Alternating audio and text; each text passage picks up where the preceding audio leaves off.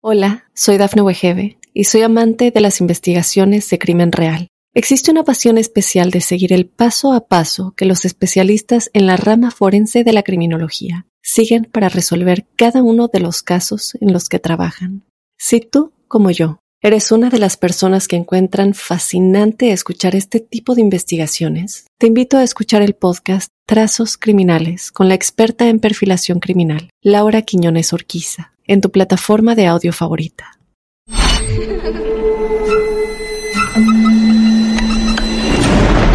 Los seres vacíos nos observan.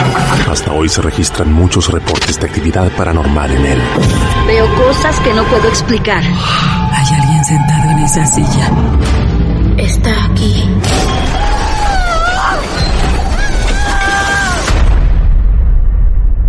Solo quiero salir de aquí. Misterio está fundamentado en el silencio. Pero ya es hora de hablarlo entre todos. Esto es... Hay alguien en la casa. Martes de Misterio. Es divertido asustarse a veces, ¿no?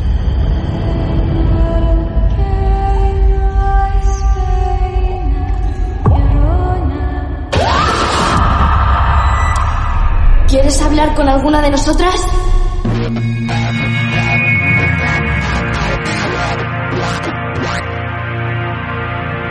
Bienvenidas amigas, bienvenidos amigos, aquí estamos ante un nuevo caso real. Esto significa que hay un nuevo encuentro de este club de amigos, del misterio, de lo esotérico. Vamos por casos reales que están dando vueltas por el mundo. Vos escuchás otras historias, te sentís identificado, identificada, y nos contactás y nos escribís. Hoy vamos a viajar hasta Venezuela, nada más ni nada menos, Argentina, Venezuela. Ahí nos está esperando Rebeca, porque ¿saben qué? Tiene una historia real para contar. Rebeca, saludo grande desde Argentina, ¿qué tal? Hola, ¿qué tal? ¿Cómo estás? Realmente estoy súper contenta porque me hayan contactado por fin. eh, tenía muchas ganas de contarles mi historia, bueno, mis historias, Muy para bien. que supieran un poquito acerca de mi experiencia. Muy bien. ¿Cuántos años tenés, Rebeca? Yo tengo 21 años. Adolescente, sí. Rebeca, que vive, creo que por lo que leímos, vos vivís en Panamá, pero sos venezolana. Sí, en Panamá. Exactamente. Tenemos el tiempo suficiente sí. también hoy para charlar, tiempo suficiente para sentarse frente a la radio o frente al reproductor que en este momento esté llevando adelante el podcast y que Rebeca nos cuente su historia. Rebeca, esta historia que vas a compartir con nosotros, que arranca cuándo aproximadamente? Cuando nací. Ni bien, no, Cuando pero, nací. ¿Ni bien naciste? Sí, a los meses de vida sí. y lo que te voy a contar me lo contaba a mí mi mamá. O sea, desde chiquita, desde muy pequeña, mi mamá me contó lo que ocurrió, este, Ajá. pues estando yo súper pequeña. si quieres puedo comenzar a, a explicarte cómo comienza sí, todo. Si claro quieres. que sí, perfecto, adelante. Ok. Yo nací en Caracas, ¿ok? En la ciudad de Caracas, pero desde chiquita viví en un pueblito que queda como a 45 minutos de Caracas, que se llama San José de los Altos. Sí, desde que nací, desde chiquitita, o sea, desde mi primer día yo lo viví allí. Eh, yo vivía en una casa muy, muy grande, de dos pisos, ¿ok? Pero en esa casa de dos pisos, en el piso de abajo vivía una familia y en el piso de arriba vivíamos nosotras, mi familia. Esa casa tenía seis cuartos. El cuarto de mis papás, mi cuarto y el cuarto de mi hermano. Aparte de eso, había tres cuartos que pues nadie utilizaba, nadie a menos de que llegara alguna visita, algún familiar que nos que quisiera pasar el tiempo con nosotros, las Bien. navidades, etcétera. Bien, bien. ¿Eh? Ok. Eh, también, obviamente, estaba la cocina y había una sala bastante, o sea, la sala de estar y había aparte una sala bastante grande que la utilizábamos más que todo para cuando hacíamos fiestas. Por ejemplo, allí se celebró eh, mi, mi bautizo, eh, ya unos años después se celebró el bautizo de mi hermana pequeña, Era lo suficientemente grande como para poner, por ejemplo, 16 mesas con sillas y que la gente celebrara una fiesta allá adentro. Enorme, era súper grande, Sí. Pero entre esas tres habitaciones, entre esos tres cuartos, como le decimos nosotros, había un cuarto que quedaba al lado de la cocina que yo detestaba entrar allí. O sea, yo siendo chiquitita, recuerdo perfectamente lo mucho que yo detestaba entrar a ese cuarto. A ese ese cuarto. cuarto mi mamá lo utilizaba, a ese cuarto en específico. Mi mamá utilizaba ese cuarto para, como a la cena, pues. Guardaba eh, la comida, las latas, Bien. etcétera. Voy a comenzar Sí. contándote Ujú. diciéndote que yo siempre, desde que tengo memoria, he visto cosas. Pero te voy a contar esto desde la perspectiva de mi mamá. ¿Ok? Lo que me contaba a mí mi mamá cuando yo era chiquita. Aquí al lado tengo mi hermana menor. Sí, Diola, Raquel Diola. Ajá. Hola, mucho gusto. Hola, hola, ¿cómo estás? Ok. Raquel se llama tu hermana. ¿Qué, cómo es? Sí, mi hermana se llama Raquel y yo me llamo Rebeca. Sí. Rebeca a Raquel, mi mamá bien. le encantaban los nombres con R. bien, bien, perfecto. Tu hermana que es menor. mi hermana sí. Mi hermana tiene 19 años recién cumplidos. Bien, muy bien. Mi mamá me contaba desde chiquita que, por ejemplo, a la semana que yo llegué a la casa, en donde te estaba contando, Sí. mi mamá mientras me cambiaba los pañales, o sea, imagínate que yo estaba chiquita, acostada en la cama, y mi mamá, obviamente de pie, cambiándome los pañales. Claro. Estábamos las dos solas en la casa, mi papá no estaba en la casa, mi hermano no estaba en la casa, nada más nosotras dos, ¿ok? Ok. Entonces, me cam- eso pasaba constantemente. Lo que te estoy contando pasaba casi que todo el tiempo, ¿ok? Nosotras dos solas en la cama, mi mamá cambiándome los pañales y veía como yo observaba algo detrás de ella y lo seguía con la vista. Como yo miraba fijo como si hubiese alguien detrás de mi mamá caminando justo detrás, o sea, miraba que si de izquierda a derecha, o sea, lo seguía con la mirada y volteaba la cabeza cosa que un bebé pequeño recién nacido no hace. No hace. Luego, o sea, eso pasaba constantemente. Yo recién nacida, bebé, no hablaba, no hacía nada, solo lo que hace un bebé recién nacido, obviamente. Claro, tal cual. Pero luego, luego como al año, yo todavía no hablaba ni nada, pero yo te, supuestamente, según mi mamá, yo tenía un amigo imaginario. Ah. Entonces, sí, un amigo imaginario con el que yo hablaba, eh, compartía mis juguetes, eh, compartía comida, o sea, si yo estaba tomándome el biberón, creo que le dicen ustedes, me estaba tomando el Sí, biberón, claro. entonces yo agarraba y a alguien enfrente de mí, como que le hacía como para que tomara el biberón que tenía yo en las manos. No, ¿Sí? como que vos querías compartir. Exactamente, Claro. o sea, mi mamá me veía interactuar con alguien que Sí. no existía. No. ¿Cuántos años tenías ahí más o menos? como un año y medio año más y o menos. ya. Sí, bien. Eh, ya un poquito más grande, ahí yo ya empiezo a recordar ciertas cosas. Mi familia siempre fue fumadora, ¿ok? Mi papá fumaba, mi mamá fumaba y mi hermano mayor también fumaba. Sí. Todos fumaban en la casa. Y en la casa había como que un encendedor que utilizaban todos. Para, mientras, para que mientras estaban en la casa todo el mundo lo utilizaba. Ahora, imagínate, imagínate la cocina. La cocina era, como te podrás imaginar, la casa es grande, la cocina era igual de grande, era grandísima. Ajá. Eh, estaba el lavaplatos y arriba del lavaplatos había como gavetas, tipo alacena, donde se guardaban los platos. claro. Había alacenas arriba y había una isla. En esa isla eh, había banquitos, bancas para que la gente se sentara, eran bastante altas. Eh, y como a la derecha había un muro, en do- o una columna, más que todo una columna, en donde había como repisas. En la primera, en el primer peldaño de esas repisas, allí colocaban ese encendedor que utilizaban todos. Entonces, no se podía mover de allí. Lo terminabas de utilizar y lo tenías que volver a colocar allí. Porque si no, eso era, se armaba el, el problema, que, que quién movió el encendedor, que se perdió el encendedor, etcétera. Hubo un tiempo que no aparecía el encendedor. No aparecía el encendedor, quién movió el encendedor, quien había utilizado supuestamente de último el encendedor era mi hermano Jonathan. Mi hermano se llama Jonathan. Sí. Todo el mundo diciéndole a Jonathan que en dónde había puesto el encendedor y él, no, que yo lo puse, yo lo puse en su lugar, yo lo puse en su lugar. Y en eso yo me acerco a mi mamá y le digo, mamá, el encendedor está allí. Allí. Y resulta que Sí. donde yo lo estaba diciendo era arriba del fregador, en esas alacenas que te estoy describiendo. Entonces, adentro de esa gaveta, pasó de estar en esa repisa a estar dentro de la alacena. Adentro. Mi mamá me dice, Rebeca, pero ¿cómo sabes tú Claro, que, si no que se ve. estaba allí? Claro, exacto, porque no se veía, era imposible, vos no llegabas tampoco, claro. Exacto. Entonces yo le dije, o sea, yo ahí tenía como tres años más o menos ya. Sí. Entonces eh, me dice, yo le, yo le digo a mi mamá, mamá, es que mi amigo lo puso allí.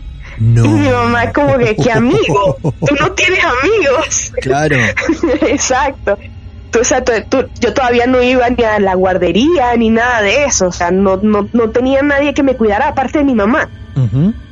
Entonces, eh, yo le digo, no, mi amigo, mi mamá, mi familia es muy religiosa, muy, muy, Sí. muy religiosa. Ajá. O sea, conoce mucho acerca de la Biblia, acerca de, de todo, todo lo que sea ángeles, demonios y cosas, todo eso lo conoce. Y yo le digo a mi mamá, mamá, mi amigo Baal es el que mueve las cosas. ¿Tu amigo qué? Mi amigo Baal. Val. B-A-A-L, me imagino, Val. Ajá. Y entonces mi mamá así como que, ¿quién es ese? Sí. Entonces mi mamá investiga en internet y revisa y resulta que Val es un diablillo. No. O sea, un ¿sabes que No. Sí, sí. o sea, de esos diablillos que les gusta bromear. ¿sabes? Hacer eh, bromas pesadas, fastidiar, que sin mover las cosas para que la gente se, se asuste, pues, básicamente. De noche generalmente se escuchaba que las, mes- las, las sillas de la, de la cocina se movían y bueno, lo del encendedor. Mi mamá en ese momento como que sí prestó atención a, a lo que estaba ocurriendo, pues no como que escéptica en ese tipo de, de acontecimientos, pero ya como que empezando a sentir que algo está ocurriendo, pues como Claro. que mi niña no es normal. Claro, claro. mi niña ve cosas extrañas Sí. y tengo que ver qué es lo que está pasando. Ujú. O sea, después de un tiempo, mi mamá tiene a mi hermana, pues, nace mi hermana Raquel, la que, con la que estoy ahorita. Claro. Ponte que era un domingo o un sábado. Era mi, mi hermana había nacido, tenía como dos semanas de nacida. Yo era un poquito más grande, tres años y medio más o menos. Mi papá quería salir con un amigo de él. eh, y en ese momento yo me pongo histérica. O sea, me pongo a llorar, me le guindo de la pierna a mi papá para que no salga, le grito que no salga. Eh, mi papá así como que, pero ¿por qué no quieres que salga? ¿Por qué no quieres? Y yo lo único que hacía era gritar, llorar, le gritaba a mi mamá que no lo dejara salir. Me acuerdo que desperté a mi hermana y mi hermana se puso a llorar también. O sea, todo el- mi hermana y yo llorando desesperadas porque no saliera y mi papá no prestó atención a eso. Mi papá salió y se fue con su amigo. Era una actitud que vos no tomabas todo el tiempo. No, Para nunca, nada. nunca la tomaba. Para nada, claro. Bien. Nunca, Muy bien. nunca. Ok, eh, entonces eh, yo agarro y, o sea, mi mamá me pregunta, Rebeca, pero ¿por qué no quieres que tu papá vaya? Y yo le dije, mi papá, o sea, mi amigo, me dijo que si mi papá sale, le va a pasar algo malo. O sea, Dios. mi amigo Val Por Dios. me dice, Sí. si tú, si tu papá sale, le va a pasar algo malo. Y dicho y hecho, dicho y hecho, como a la hora llamaron a mi mamá y mi papá había tenido un accidente de, de automovilístico en la autopista. En la autopista No. que conecta, que conecta el estado, sí, tal cual. O sea, un accidente automovilístico, eh, un automovilístico en la autopista que conecta el estado Miranda, que es el estado donde yo estaba viviendo, con la capital, Caracas. O sea, lo que vos venías contando sobre tu amigo y sobre el mensaje que por lo menos ese día querías dar a través de tu amigo, tenía una prueba contundente, porque vos se lo anticipaste encima. Acá no había deducción posible, acá era todo concreto. Tu amigo te dijo tal cosa de tu papá. Vos pedías que no se vaya. Exactamente. Se lo anticipas a tu mamá y ocurre. Es increíble. Es increíble. Sí. Entonces, eh, mi mamá, ahí en ese momento, eh, decide, o sea, después de que, o sea, mi papá sí tuvo el accidente, pero gracias al cielo a él no le pasó nada más que una fractura en el brazo, pero de resto no le pasó nada. Bien. En cambio, el amigo de él, el amigo de él sí, sí quedó hospitalizado por un tiempo, pero ya Ajá. después se recuperó. Sí. Bien. Entonces, mi mamá en ese momento decide que tenemos que mudarnos. O sea, ella dice, ya en esta casa no podemos vivir, Sí. ya es suficiente, Ajá. lo que está pasando no es normal, Sí. tenemos que irnos. Entonces, pero antes de, de nosotros mudarnos, mi mamá llama al cura del pueblo para pues bendecir la casa, pues para tratar de que ese mal se vaya. Ajá. Sí. Entonces eh, llama al cura y el cura hace un ritual, que sí con agua bendita, fue el cura, fueron varios, curas, o sea, aparte del cura principal, fueron otros curas o monaguillos y así a, a poder limpiar la casa. Pasó un tiempo y después de que hicieron ese, esa bendición a la casa, ya no había ocurrido más nada.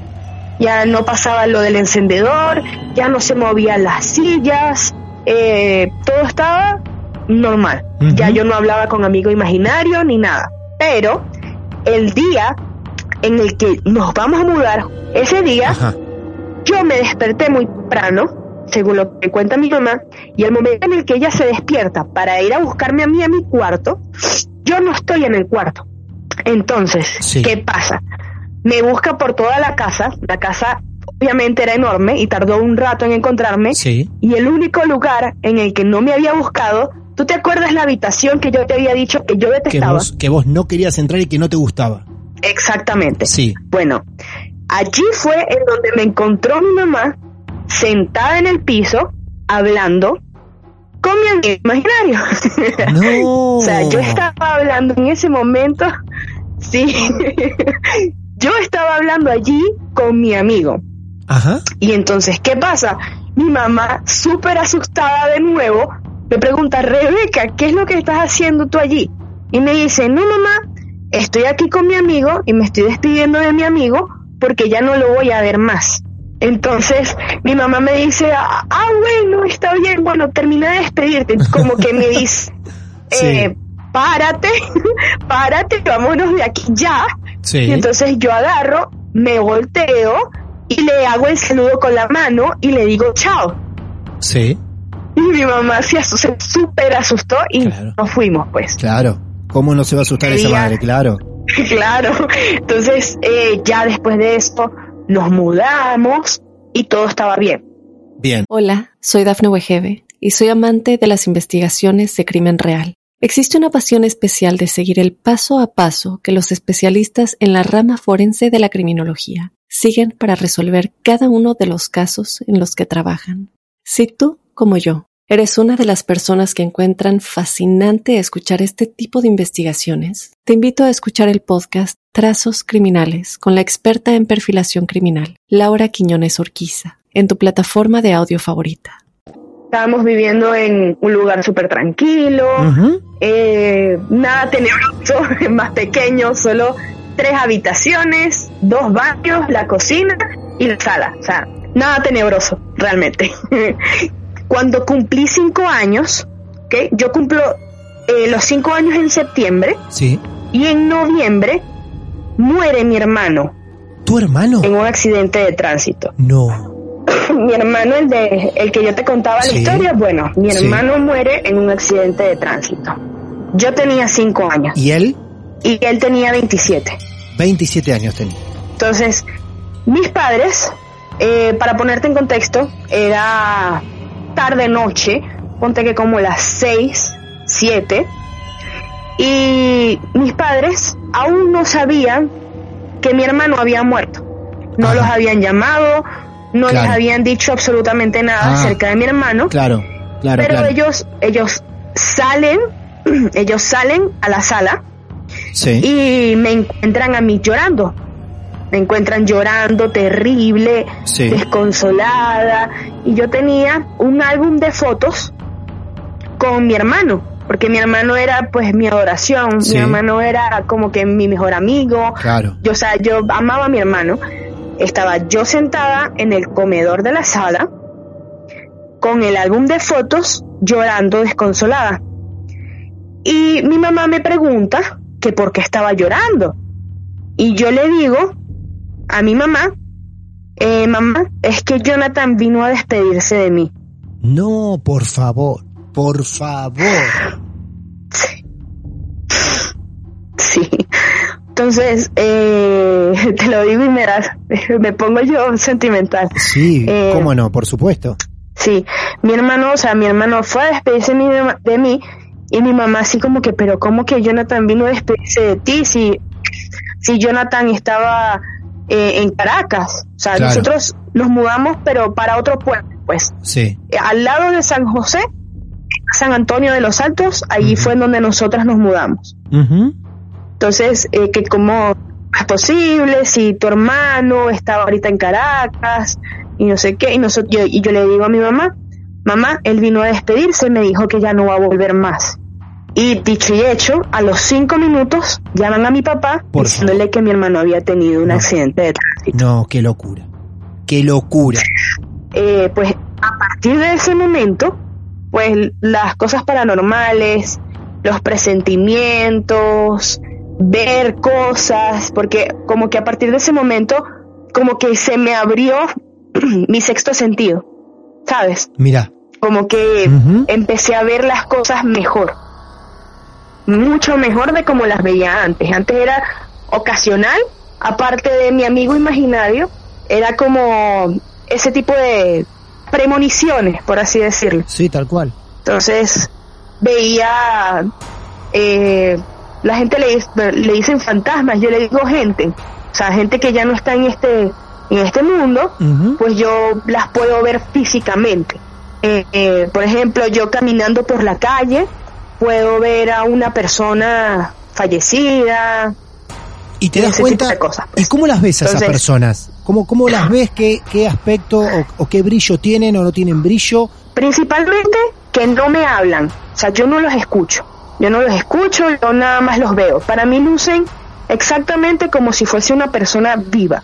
Una persona que yo las tengo allí, pero yo me doy cuenta que es una persona que pues, está fallecida porque pues no tienen reacciones comunes a eventos que están ocurriendo en ese lugar. Ajá. Por ejemplo, ven a gente pasando y la- no mi- miran como que a un punto fijo. eh, están vestidos de la época en la que hayan muerto. Ah, también. ¿ok? Si murieron Ah, en los 70, están, Mira vos. están como al momento en el que fallecieron, pues. Ah, Entonces, interesante eso. eh, ponte, ponte que si la persona eh, falleció eh, de un tiro, pues Sí. yo lo veo así tal cual como, como estaban en ese momento en el que pasaron al otro lado. Estos encuentros que vos vas logrando, eh, ¿lo lográs diariamente o es esporádicamente? No, diariamente, Diariamente. diariamente. O sea, como te digo es, si es mi pan de cada día, o sea, yo por donde vaya generalmente veo, eh, pues, gente, gente muerta. Claro, el famoso veo gente muerta, claro. Sí, tal cual. tal ven cual, ellos? o sea, lo- lo- las veo, pues. ¿Ellos te ven a vos, Rebeca? ¿Ves que ellos te, te ven a vos, te miran? ¿O, o es gente que está parada por la calle ahí- con la mirada perdida? Ok, a eso voy. Déjame echarte el nuevo cuento. Pa, pa, pa, pa, esto es largo, te- ¿eh? Con Vamos este con más, cuento ¿eh? Te voy a explicar todo lo que ocurre. A ver. Ok, mis abuelos, de, por parte de mamá, son españoles, ¿ok? Ajá. Son de las Islas Canarias. Ok. Cuando yo tenía 13 años, mi mamá toma la decisión de que nos vayamos de viaje a conocer el lugar de donde era mi familia. Ajá. Entonces, eh, viajamos, conocemos nuevos lugares y hay un lugar eh, al que mi mamá le encanta, eh, bueno, que era eh, un castillo colonial, pues. Era como de Cristóbal Colón Sí. y en donde se quedaba él o alguno de esos generales coloniales, pues. Realmente no lo recuerdo muy bien de quién era exactamente, pero quedaba en Tenerife, Claro, Tenerife de las Islas Canarias. bien. Entonces, nosotros hicimos esa visita guiada. Al momento en el que yo entro, es, es como un castillo, pero no tan grande, es pequeñito. Sí, ok. Yo voy entrando a ese castillo y yo veo a un señor vestido con armadura colonial. ¿Ok? Que sí, con su sombrero eh, rojo, vestido de rojo también, súper emplumado, eh, súper de la época que se suponía que era el castillo. Ujú, ¿Ok? Sí. Y yo lo, yo lo veo y mi reacción es, que genial, se visten de época, o sea, wow, qué cool que, que hagan como que esta representación a la gente que está yendo a visitar el castillo. O sea, es temático, la gente se viste temática y yo lo veo y yo lo saludo. Saludo al, al tipo que estaba parado ahí en la puerta. Y Claro. el tipo, al momento en el que me ve, que yo lo saludo, Sí. como que se impresiona. Pone cara así como que no puede ser, no puede ser. Ajá. Entonces yo así como que, Sí. ok, no le presté mucha atención y seguí caminando. Está la entrada, llegas como a una placita descubierta y había una fuente como con un jardín y más hacia enfrente había una escalera grande. Yo veo que el tipo que yo vi en la entrada se, como que camina hacia mí Ajá. y yo sigo subiendo. Cuando termino de subir las escaleras, hay un cuadro enorme, como de 3 metros de alto más o menos. Era grandísimo el cuadro. Y resulta que la persona que estaba pintada en ese cuadro era el tipo que yo había visto en la entrada. Por Dios. Por Dios. Entonces, en ese momento yo me di cuenta de que yo puedo tener cierto tipo de interacción con ellos, ¿ok? No es una interacción así como que voy a tener una conversación con ellos porque imposible, o sea, yo no los escucho, ellos ni siquiera ni qui- siquiera se toman el tiempo de hablar. Claro. O sea, Ah, no ellos se te- sí. simplemente están allí. Eh, no es algo, no es una interacción como si yo fuese una medium que voy a contactar con los fallecidos de la gente y voy a decirle lo que le dice la gente. O sea, yo no tengo esa capacidad de poder escuchar lo que ellos quieran decirme, sino solamente de, de verlos, pues. Claro. Entonces, bueno, esa es, aquí con esta expli- explicación Claro. te, te explico qué es lo que ocurre con, con la gente que yo veo. Pues a los años, cuando yo tenía 15 años, muere mi mamá. Uy, por Dios. ¿ok? Yo entré en, como en un momento de duelo, entré en una depresión muy grande y como que dejé de traer cosas positivas a mi vida.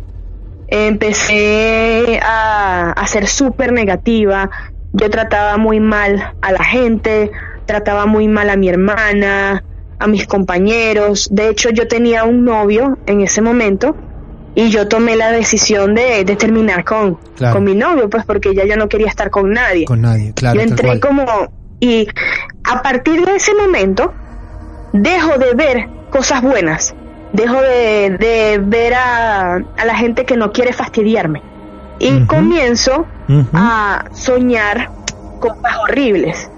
O Ah. sea, tengo sueños de persecución, de que me quieren atrapar, de que me quieren asesinar. Este, ponte que me, me muero y, y me despierto y ese tipo de cosas. Y también me comienza la parálisis del sueño. Sí. Ah, ok. Ahora, yo tengo una, te hago una consulta importante acá en este caso. ¿Nunca anticipaste nada sobre la posible muerte de tu mamá? ¿Fue inesperada así también? No quiero revolver demasiado sobre ese asunto, pero simplemente saber si de antemano vos llegaste a, pudiste anticipar algo. sí tenía cierto presentimiento, porque mi mamá estaba muy enferma, eh, pero realmente no fue algo o sea, yo sí sentía que algo podía ocurrir, pero no fue Ajá. así con lo, como con lo de mi hermano, que Claro. fue de un momento a otro lo, pres- lo tuve la, la, la- el presentimiento y ocurrió. No, porque era algo que, o sea, mi mamá estaba muy enferma y se esperaba. Entiendo. ¿ok? No, no fue así como que un suceso, o sea, sí fue trágico, obviamente, pero no fue un suceso repentino. Entonces, eh, como te iba diciendo, empiezo a soñar cosas feas y empiezo a comenzar a tener la parálisis del sueño. Entonces, con esa parálisis del sueño, yo empiezo a atraer eh, maldad, pues eh, cosas feas.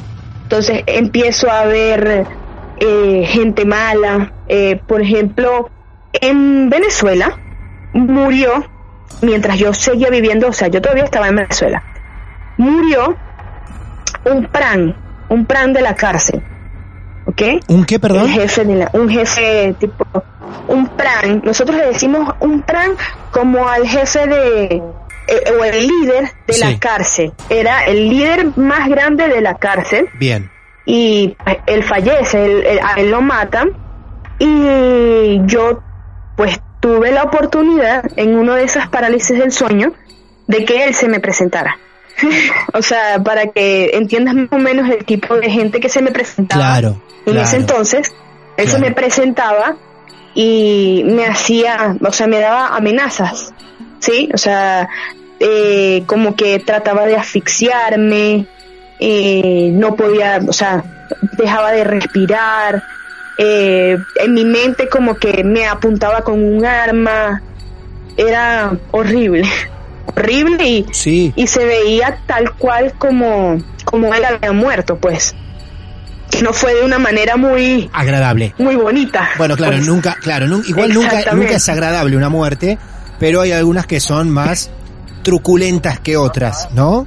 Más desagradables que otras. Así que imagino que debe haber sido con un dolor importante y con muchas marcas y huellas.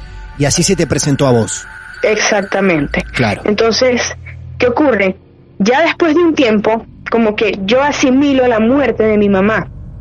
Bien. Hola, soy Dafne Wegebe y soy amante de las investigaciones de crimen real. Existe una pasión especial de seguir el paso a paso que los especialistas en la rama forense de la criminología siguen para resolver cada uno de los casos en los que trabajan.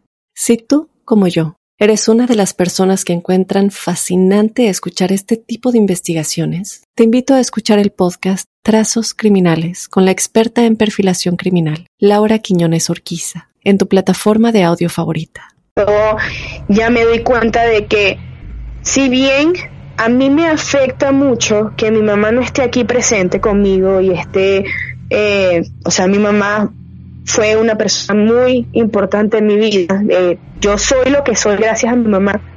Este, si bien mm, no está conmigo, que mi mamá ya no esté sufriendo aquí en este mundo es lo mejor que pudo haber pasado a ella, porque estaba demasiado enferma y no era posible mejorar su estado. Yo ya asimilo eso y comienzo otra vez a ver al, al tipo de gente que yo veía antes, pues. Ya dejo de, de atraer cosas negativas Ajá. y empiezo a traer cosas positivas. Yo tenía 18 años y me mudo a Panamá. Allá en Panamá eh, solía ver las cosas que veo generalmente y nos da por ir a visitar los lugares turísticos de Panamá. Eh, uno de los lugares que vi al comienzo es Panamá la Vieja. Panamá la Vieja es, por así decirlo, la ciudad antigua de Panamá. Para eh, ponerte un poquito en contexto, eh, a Panamá la invade el pirata Morgan. El pirata Morgan es un pirata inglés que se dedicaba a saquear, a robar oro. Sí, claro, hemos visto. Las cosas Sí. de piratas. Claro, sí, sí. Hay leyendas, hay Sí. libros, hay narraciones, películas del Pirata Morgan, claro. Cuando yo voy a hacer esa visita a Panamá la Vieja, yo veo cómo lucían los piratas en ese entonces. Mirá qué fantástico eso. Que la descrip sí, te puedo decir que la descripción gráfica total puede ser Piratas del Caribe. O sea, tú no vos. te imaginas Mira vos. lo genial que fue Sí. eso. Pero aparte de genial, Sí, eh, pues te podrás imaginar que un saqueo no es para nada bonito. claro, Hay muchos muertos, claro. eh, violaciones, asesinatos, etcétera. Entonces también tuve la oportunidad de, de ver cosas terribles, Terribles. allí, muy, muy, muy feas. Otro lugar al que yo visité vendría siendo el barrio del Chorrillo. ¿Eh? El barrio del Chorrillo es el lugar al que comienza la invas en la que comienza la invasión de Estados Unidos a Panamá. Allí, pues como los, o sea, los panameños se dieron cuenta de que estaban invadiendo, empezaron a escuchar los misiles, bombas cayendo, Sí. eh, todo destruyéndose. Entonces, también tuve la oportunidad de ver muertos de entonces, pero te digo, nada bonito. que sí, eh, había algunos sin piernas y Todo eso vos lo otro veías, tipo de cosas, pues. vos, vos lo veías así en, en, en- tus caminatas, en los lugares donde te movías, te ibas encontrando con gente así. Exactamente. Gente fallecida, Exactamente. gente fallecida De después de una batalla. sí. O sea que nosotros eh, Eh. estamos eh, rodeados todo el tiempo. No los vemos, pero por la calle o por donde sea estamos todo el tiempo rodeados de cosas que no vemos. Hay gente, muy poquita gente que los ve, pero tenemos que empezar a ser conscientes que sí, a donde nos dirigimos eh, vamos cruzándonos con estas energías o lo que sea todo el tiempo. Exactamente, exactamente. Eh, y no te digo que sean ni positivas ni negativas, simplemente no tienen ganas de hacernos daño. Claro, claro. tienen ganas de hacernos daño. Si se presentan y, los llegas a ver, lo que tienen ganas es como de sentir atención. Sí, ¿Sabes? Imagínate haber estado 50 años, 100 años, 200 años sin poder interactuar con nadie o con nada. Claro. claro. Imagínate la desesperación que se debe sentir no poder ir hacia el otro lado, no poder descansar, Sí. ¿sabes? Descansar en paz y sentir paz contigo mismo, porque te digo, yo a mi mamá jamás Eso la te he iba a decir. ¿Y a tu Jamás. hermano? A tu hermano tampoco. A mi hermano tampoco. Gracias al cielo no los he visto ninguno, porque yo digo, si van a descansar, espero que descansen en paz y que no tengan ningún mal dentro de sí para no poder descansar. Tu teoría es Sí, que cada persona que vos te cruzas, cada persona que vos te cruzas, em, no está en paz. Esa es tu teoría por lo que estás diciendo. Exactamente. Con mi siguiente, con mi siguiente historia, te dije que iba a ser bastante larga. Sí. En Panamá, yo viví primero en un apartamento y luego me mudé a otro apartamento. Llegando a esa residencia a la que yo me mudé, yo logro ver en la entrada de la residencia a un viejito. Ajá. Un viejito vestido como, como se visten los viejitos, tendría unos 80 años más o menos. Eh, yo lo veo fijamente y como que me ve, se sorprende, como generalmente se sorprenden, y me saluda, Sí. ¿sabes? Pero súper contento, Ujú. súper contento, súper agradable. Resulta que este viejito me siguió y yo me di cuenta de que es un, este, no está vivo, pues, porque lo veo dentro de mi casa. Claro. ¿Ves? Claro. Entonces me siguió, Sí. como hizo el fantasma que te dije de en España, Sí. pues me siguió hasta mi casa, casi que hasta hace como cuatro meses más o menos estuvo en mi casa, Vos lo vías ahí en tu casa todo el pero tiempo. sin molestar, exactamente, en mi casa Qué todo el tiempo. Claro, claro, claro. Y, y me saludaba y era, era, era tierno, pues no, Sí. no intentaba molestarme, sino como que se dio cuenta de que yo podía verlo. En uno de los días que yo estaba por allá, hace como cuatro meses, yo hablo con uno de los vigilantes de la residencia. Y yo le pregunto, mira, tú sabrás, porque generalmente están en el lugar en el que murieron, Ah, o en el lugar en el que más estaban. Claro. Ujú. Entonces yo le pregunto, ¿tú sabrás acerca de un, viejito que luce así, así y así?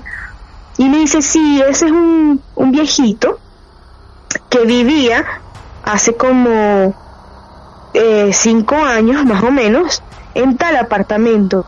Y allí está viviendo todavía su señora, pues, la esposa. Y ahí quedó la conversación. Pues hace como cuatro meses se escucha una sirena de ambulancia, bajan a la viejita, a la esposa del señor, y resulta que la viejita fallece. Y desde el momento en el que fallece la viejita, ya yo no he visto más al señor. No lo viste más al señor. Qué bárbaro. Entonces, por eso te digo yo que él tenía algo inconcluso en la tierra, aquí con nosotros, que era esperar a su mujer. Esperarla a ella. Claro, tal cual. Ahora, la última historia que te voy a contar pasó hace, eh, ponte que dos semanas. Nada Ya más. yo, ya, Qué había- reciente. ya yo había regresado a Venezuela. Ajá. Te cuento, yo siempre he sido una, una persona a la que le encanta leer, me encanta la música, muchas cosas pues. O sea, yo dejaba de estudiar por leer un libro. Ajá. ¿sí? No, no le claro, prestaba atención a las Claro. clases. claro. Sí, exacto. No le prestaba atención a clases, sino que estaba leyendo un libro de historia, por ejemplo. Claro. Entonces, eh, mi mamá, al ver que yo no estaba haciendo nada en la escuela, me decomisó. O sea, mi mamá esperaba a que yo llegara a la mitad del libro y me quitaba el libro, como que para que estudiara, hiciera lo que tuviese que hacer y Claro. luego me lo regresaba. Claro, tal cual. Como que llegaste a la mitad del libro, quieres terminar el libro. Pues si quieres terminar el libro, apúrate, estudia, aprende lo que tienes que aprender y yo te regreso el libro. Mi mamá, una semana antes de fallecer, me había quitado un libro, me lo decomisó. Y el libro era el diario de, el diario de Ana Frank. El diario de Ana Frank. Mi mamá fallece y yo no supe nunca en dónde estaba ese libro. Nunca. Ni mi hermana, mi hermana está aquí que nunca supimos. ¿ok? Siempre fue Claro. un tema, siempre fue un tema de conversación. Claro. El hecho de que no apareció nunca el libro. O sea, mi mamá lo escondió tan bien que inclusive después de sacar sus cosas, después de que ella falleció y todo ese tipo de, situaciones, no encontramos nunca el libro. Yo estaba viviendo, antes de irme para Panamá, estaba viviendo nuevamente en mi casa. Y yo tenía en mi cuarto unas repisas en donde tenía todos mis libros. 200 libros más o menos, 300 libros. Este, comenzamos que sí, a limpiar, a acomodar y todo eso, y en ningún momento estaba el libro. Y mi hermana acomodó y limpió el cuarto en donde estaba todo, sacó el polvo de los libros. Al momento de irnos a dormir, estábamos eh, Raquel, mi hermana, su novio, Héctor, y estaba yo. Yo empiezo a revisar los libros y empiezo a ver libro por libro y tal. Y en eso, Héctor, el novio de mi hermana, sale de la habitación. Y justo cuando él sale de la habitación, yo agarro un libro y resulta que era el libro de- del diario de Ana Frank. El diario de Ana Frank. O sea, el libro que nunca había aparecido, Sí. que nunca habíamos sabido en dónde estaba, lo encontramos. Entonces, en el momento en el que yo tuve como que la impresión, yo volteo donde mi hermana y le digo, mira, y mi hermana lo ve, entra Héctor, el novio de mi hermana, y que por qué se quedaron tan calladas, porque están todos tan porque está todo en silencio. Y mi hermana se Claro. pone a llorar. Claro. Era una señal de tu mamá grande, una gran señal de tu mamá. teníamos siete años buscando ese libro. Entonces, imagínate, yo me voy de Venezuela, mi hermana se queda en Venezuela, yo regreso de Panamá luego de tres años de no haber venido a Venezuela y como que fue nuestra reunión, eso es lo que yo siento, Claro. que fue como la reunión que Esta. nosotras tuvimos aquí, Claro. por fin nos estamos encontrando y como que mi mamá también quería Claro. hacerse presente. Claro, tal cual. Qué maravilloso todo, qué maravilloso todo, todo con una explicación, todo con un justificativo, todo con un cierre, que está bueno que vos también te vas buscando dar una explicación a cada cosa y te tomás las pausas Claro. eh, necesarias para poder hacerlo.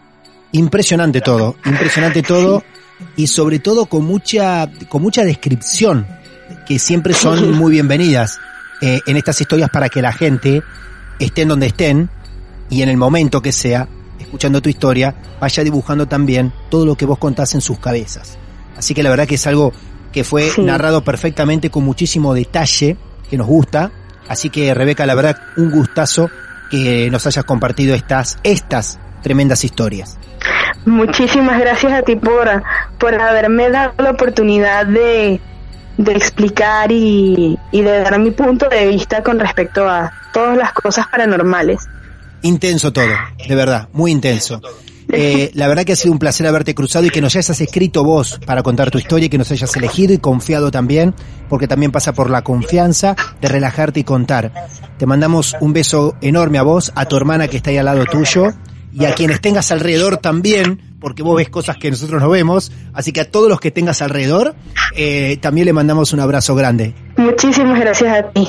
De Venezuela, amigos, amigas, Rebeca de Venezuela, qué historia intensa nos ha contado a todos nosotros y cuántas lecciones también en la de no preocuparse si estas cosas que te rodean en muchos casos no son agresivos. Tememos de cosas que desconocemos muchas veces y a veces no es necesario llegar al temor, al miedo. Simplemente a ser precavidos, cautos y a tratar de entender porque a lo mejor como a Rebeca nos están queriendo dar un mensaje.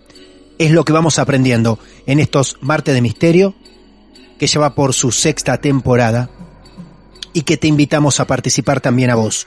Como sea, desde donde sea nos podés escribir, en nuestras redes nos contactás, nos mandás un mensaje privado y nos decís que, como Rebeca, también vos tenés algo para contarnos. Somos Marte de Misterio.